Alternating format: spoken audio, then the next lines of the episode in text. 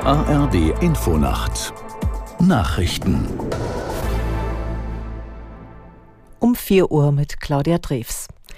Die Bilanz der deutschen Einheit fällt aus Sicht von Bundespräsident Steinmeier positiv aus. Man habe bei der Angleichung von Ost und West viel geschafft, sagte er in den ARD-Tagesthemen.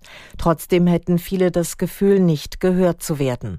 Aus Berlin Martin Ganselmeier. Zwar gäbe es zum Beispiel bei Renten und Haushaltseinkommen große Fortschritte, aber nach wie vor kämen in der Wirtschaft, in der Wissenschaft und in den Medien zu wenige Führungskräfte aus Ostdeutschland.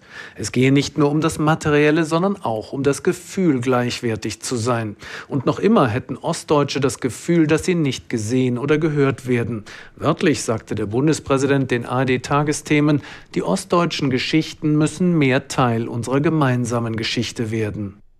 Zum Tag der Einheit warnen wichtige Ökonomen vor Standortnachteilen durch die AfD. Das Weltbild dieser Partei könne für Ostdeutschland zu einem Problem werden, sagten zwei der sogenannten Wirtschaftsweisen. Aus der Nachrichtenredaktion Thomas Kuhlmann. Die Chefin der Wirtschaftsweise Monika Schnitzer meint, es läuft eigentlich gut im Osten. Zum Beispiel mit der Ansiedlung von Chipfabriken in der Region Dresden.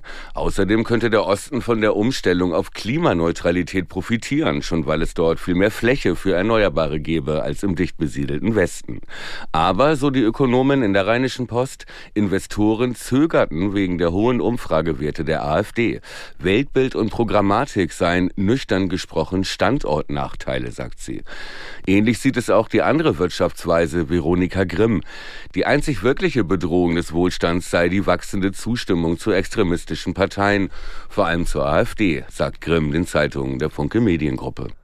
In New York hat ein weiterer Prozess gegen Ex-US-Präsident Trump begonnen. Die Staatsanwaltschaft wirft ihm vor, sein Vermögen künstlich aufgeblasen zu haben, um an günstigere Kredite zu kommen.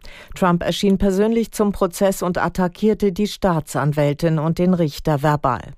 Trump droht eine Geldstrafe von 250 Millionen US-Dollar. Nach 18 Tagen geht heute das Oktoberfest zu Ende. Am Mittag ziehen Festleitung, Polizei, Feuerwehr und Sanitätsdienst in München ihre Bilanz. Die zweite Wiesen nach zwei Corona-bedingten Absagen dürfte wieder an die Besucherzahlen früherer Jahre herankommen.